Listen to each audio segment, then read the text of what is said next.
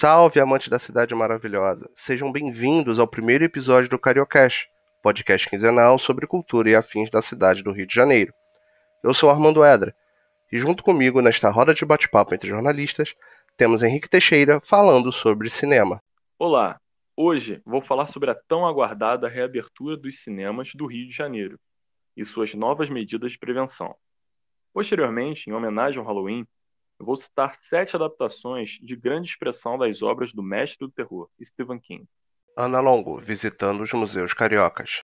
Oi, queridos. Eu vou informar vocês sobre a reabertura de alguns museus da nossa cidade e as principais medidas preventivas que tornam segura sua visitação. Fernanda Misailides, dando a deixa do teatro. Oi, amigos do Cariocast. Hoje eu vim falar sobre teatro nesse período de pandemia e como esse mercado cultural tem funcionado.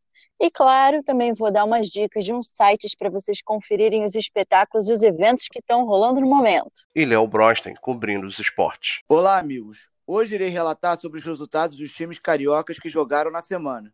O Flamengo pela Copa do Brasil e o Vasco na Sul-Americana.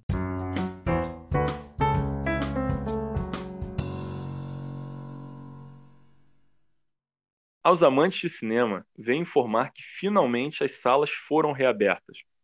Após muita preparação, no dia 1 de outubro, Gilberto Leal, presidente do Sindicato dos Exibidores do Rio de Janeiro, afirmou que as 220 salas estão prontas para receber o público. Porém, é claro, com uma série de protocolos de segurança para evitar o contágio da Covid-19. Dentre as principais normas de segurança estão a redução da capacidade de público para 50%, diminuindo o fluxo de gente nas salas. Obviamente, a utilização de máscaras e álcool gel, este sendo disponível em diversas áreas do local, a distância de um metro e meio das demais pessoas nas salas, podendo sentar-se junto um grupo de até quatro pessoas e limitações de proximidade nas filas, marcadas por adesivos no chão. E, por fim, a higienização das salas entre uma sessão e outra. O consumo de alimentos dentro das salas foi um assunto muito questionado anteriormente à liberação. Porém, Gilberto Leal salientou que a Bombonier é extremamente importante, pois complementa a base financeira dos cinemas, de modo que, através delas, seja possível arcar com os salários dos funcionários e as exibições.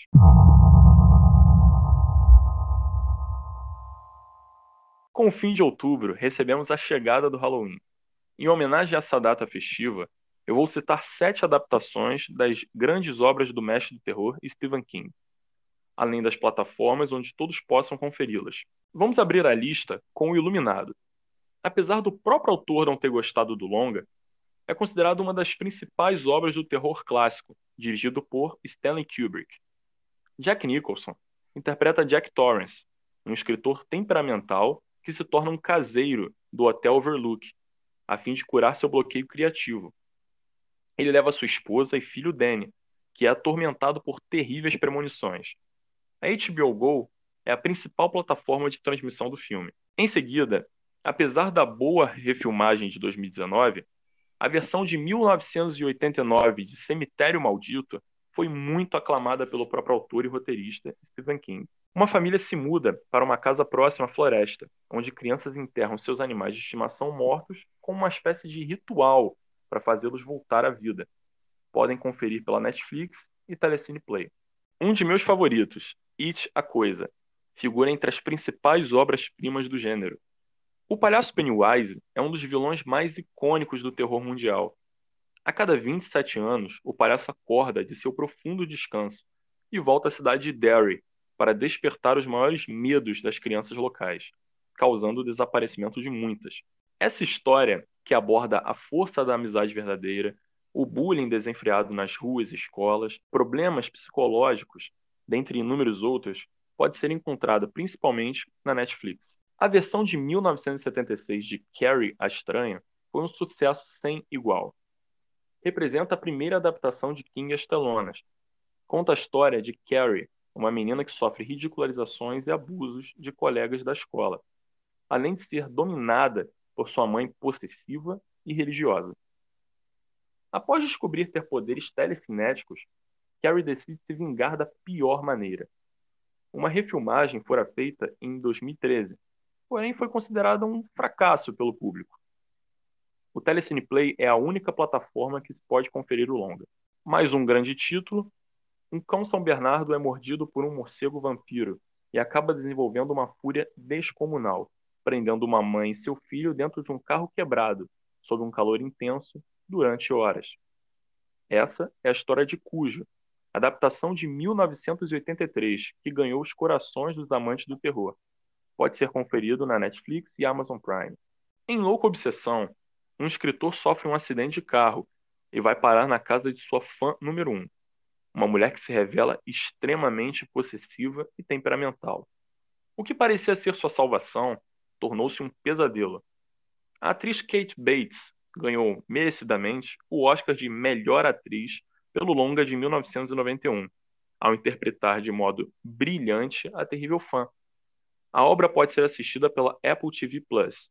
E por fim, porém não menos importante, o recém-lançado em 2019, Doutor Sono, continuação direta de Iluminado. Após os perturbadores eventos ocorridos no Hotel Overlook, Danny cresceu e tornou-se um adulto traumatizado e alcoólatra, assim como seu pai. Sua paz é quebrada ao encontrar Abra, uma menina com poderes semelhantes aos seus. Esta sequência vai contar com inúmeras referências ao primeiro filme e traz ao público um ótimo sentimento de nostalgia. Pode ser conferido na plataforma HBO Go. Excelentes dicas, Henrique. Fico muito feliz de ver que o cinema está voltando ativa. Sinto muita falta daquele ambiente especial. Mas, como um medroso como eu sou, qual seria a sua dica para que eu pudesse assistir e comemorar o feriado de Halloween? Bom, para quem tem bloqueio com filmes de terror e ao mesmo tempo tiver curiosidade de assistir às obras, eu recomendo It a Coisa. Pois o filme, apesar de assustar e conseguir passar tensão, compensa com a boa narrativa e enredo, né, e conduz momentos de alívio cômico que ajudam o espectador mais medroso a manter-se atento ao filme.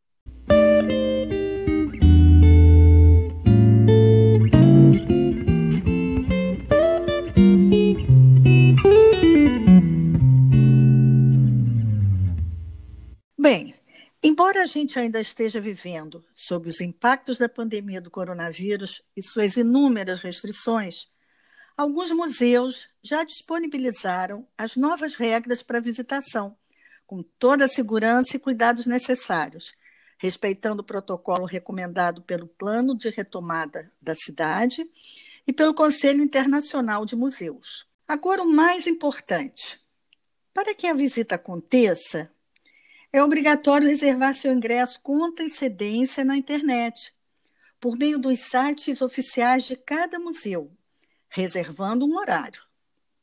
Ah, e atenção! Como os guardas-volumes não estão funcionando, recomenda-se não levar grandes mochilas e bolsas. Querem saber quais são os museus abertos à visitação? Pois vamos lá. Museu do Amanhã é um museu de ciências diferente.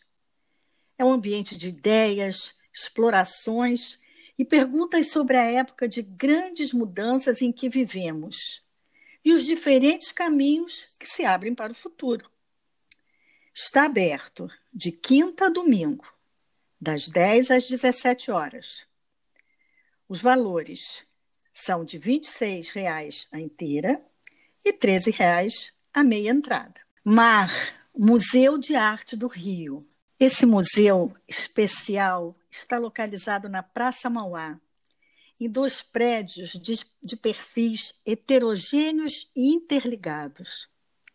O Palacete Dom João VI, que abriga as salas de exposição, e o edifício vizinho, de estilo modernista, originalmente um terminal rodoviário, onde a Escola do Olhar está instalada. O museu tem programado visitas a duas exposições: Casa Carioca e Aline Mota, Memória, Viagem e Água. As inscrições são gratuitas, limitadas a 60 pessoas em cada faixa de horário, às 10, às 14 e às 16 horas, e devem obrigatoriamente ser feitas no site do MAR. MAN Museu de Arte Moderna. Ah, é um museu voltado às vanguardas, à experimentação nas artes, cinema e cultura. Foi fundado em 1948. Possui uma das mais importantes coleções de arte moderna e contemporânea da América Latina. Seu funcionamento também quinta e sexta, das 13 às 18 horas. E aos sábados e domingos, das 10 às 18 horas. Entrada gratuita com contribuição sugerida, que pode variar entre R$ 5 e 80 reais. Quem preferir, pode se tornar um amigo do museu por 200 reais. CCBB, Centro Cultural Banco do Brasil. Maravilhoso, espetacular. Ocupa um prédio histórico situado no centro do Rio. Foi inaugurado em 1906 e que havia abrigado a sede do Banco do Brasil desde a década de 20. Está aberto de quarta a segunda, das 9 às 17 horas. A entrada também gratuita. Mas não se esqueçam, os ingressos devem ser reservados no site. Casa Roberto Marinho. É um passeio excelente para adultos e também para famílias com adolescentes. Há também a possibilidade de se comprar ingresso família atualmente a R$ 10,00 e é válido para quatro pessoas aos domingos. Aberto de terça a domingo, das 12 às 18 horas. Instituto Moreira Salles é um espaço contemporâneo com paisagens, oferecendo exibições, filmes, músicas e outros eventos culturais. Visitar esse centro cultural é como sentir-te descoberto um segredo do Rio. Vale muito a pena. Os jardins deste instituto são deslumbrantes. Está aberto de terça a sexta, das 12h30 às 16h30. E aos sábados, domingos e feriados, exceto as segundas-feiras, das 10 às 14. Entrada gratuita mas não se esqueça de escolher um horário online para visitar os jardins espetaculares deste museu. Bom, agora é só escolher o passeio e boa diversão para todos. Adorei as recomendações, Ana. Eu tenho planejado ir no mar já há algum tempo e provavelmente irei nesse final de semana. Mas me tira uma dúvida: a compra dos ingressos só pode ser feita via online, ela não existe a possibilidade, não pode ela ser feita através das bilheterias físicas dentro dos museus? É importante ressaltar, Armando, que para a visitação em todos os museus citados, os ingressos têm que ser comprados pela internet, no site oficial de cada museu.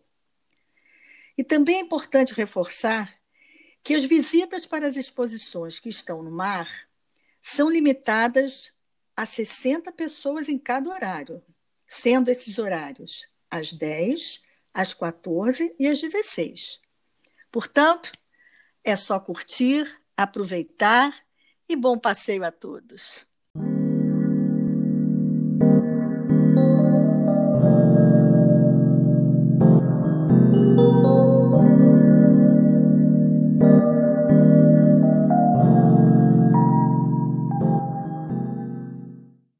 Pandemia, logicamente, os teatros estavam todos fechados. Mas agora, aos poucos, está havendo uma reabertura e tudo vai começar a caminhar de, de maneira melhor no setor cultural daqui por diante. E por falar em reabertura e coisas boas, eu quero aproveitar para falar sobre a Lei Aldir Blanc. Sim. O que, que é a Lei Aldir Blanc? Bom, a Lei de Emergência Cultural Aldir Blanc é uma lei federal que prevê apoio emergencial ao setor cultural diante do estado de calamidade pública decretado pela União em função da pandemia do Covid-19. Haviam alguns editais abertos com bonificação para projetos selecionados, mas eles já estão totalmente encerrados agora, desde semana passada. E ainda aproveitando a deixa para falar de coisas boas, vamos falar do que está rolando por aí? Bom, como vocês já devem saber, alguns teatros aqui do Rio de Janeiro reabriram e estão apresentando espetáculos com todas as medidas de segurança. Mas se você é um desses que ainda não quer se arriscar, eu tenho a opção perfeita para você. A moda do momento é assistir teatro em casa. Sim, você ouviu direito, teatro em casa. É o que nós chamamos agora de cinema vivo. As peças são transmitidas por plataformas de vídeo chamada tipo Zoom. Você compra o seu ingresso e ele te gera um link de acesso para a peça. Chegando o horário estimado, você clica lá e voilá! Bom espetáculo! Alguns sites que seriam assim incríveis para vocês conferirem os espetáculos e todos os eventos que estão rolando no momento para se divertirem e sem precisar sair de casa. Anota aí: www.midrash.org.br. Ele está com o sexto Festival Midrash de Teatro e dessa vez online. Todas as vendas estão sendo revertidas para a produção dos espetáculos. É muito bacana. Outra opção: www.simpla.com.br. Venda de ingressos para espetáculos e eventos. Você entrando nesse site fica por dentro de tudo que está rolando no momento. E o melhor de tudo, cada dia tem um espetáculo diferente. E alguns são inclusive gratuitos, vale a pena dar uma olhada. E mais uma dica é o www.cenarium.com.br. Com uma assinatura mensal, você tem acesso a diversos espetáculos com seus artistas favoritos. O melhor de tudo é acervo do mundo todo, gente. Bom, eu espero que vocês tenham gostado dessas dicas e boa diversão. Fernanda, na sua opinião, a retomada do teatro será capaz de sanar os prejuízos causados pela pandemia? Olha, eu acredito que a possibilidade das peças online já foi suficiente para dar uma aquecida nesse mercado. Mas fazer essa previsão ainda é uma coisa muito complicada com essa situação tão incerta que nós estamos vivendo. Mas, apesar dos pesares, eu, Fernando, ando otimista com as produções que estão vindo por aí. Por exemplo, em dezembro, vão abrir audições para uma próxima produção de peça de teatro musical. Enfim, é, o que é uma coisa ótima, né? É, o mercado teatral, o mercado cultural, de um modo geral, já vem sendo muito massacrado, inclusive com falta de patrocinadores, e, e são coisas que vieram muito antes da pandemia e foram agravadas nesse processo da pandemia. Eu acredito que nesse momento a gente tem que ser meio poliana. Sabe a poliana, o personagem? Então, com o jogo do contente, acho que a gente tem que tirar o melhor proveito possível de todas as situações e com um bom aprendizado, né? Sejam essas situações boas ou ruins, a gente tirar melhor, o melhor possível desse aprendizado. Enfim, é, fica difícil prever se essa retomada vai conseguir sanar os danos ou não, mas eu prefiro acreditar que sim, porque agora, em compensação, todos os artistas vão vir com sangue nos olhos para fazer isso acontecer e dar certo. E isso eu não tenho dúvida.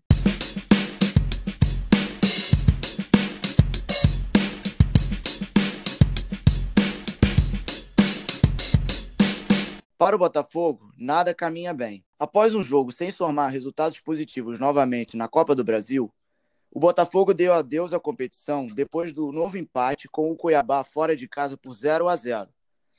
O Alvinegro, mesmo assim, manteve números altos em posse de bola e finalizações. Em partida bem jogada, Flamengo consegue classificação. Após uma grande vitória pelo placar de 3 a 2 no jogo de volta contra o Atlético Paranaense no Maracanã, o Flamengo conseguiu um excelente aproveitamento para conseguir a classificação para as quartas de final da Copa do Brasil. Com a volta de William Arão ao meio-campo e a brilhante participação de Pedro, o time de Domenic Torren mantém as expectativas de seguir vivo e com possibilidade de título na competição. Com um ataque fraco, mas com boa defesa, Vasco segue vivo. Jogando com três zagueiros e segurando um empate por 0 a 0 em Caracas, o Vasco da Gama conquistou a classificação rumo às oitavas de final da Copa Sul-Americana. O time venezuelano teve um jogador expulso aos 21 da etapa final e fez com que o Cruz Maltino tivesse chances claras de abrir o placar, e que não foi o acaso, contando com duas tentativas de Carlinhos. É bom ver que ainda tem time carioca disputando por títulos em torneios mata-mata. Você acredita que o Flamengo e Vasco têm chances reais de conquistar os títulos almejados? Acredito sim, pelos dois times estarem mostrando capacidade técnica de jogo em torneios com mata-mata. No caso do Flamengo, o Domi já vem somando bons resultados depois que chegou no comando técnico. Já o recém-técnico vascaíno Sapinto ainda está buscando o melhor caminho para essa alternativa acontecer.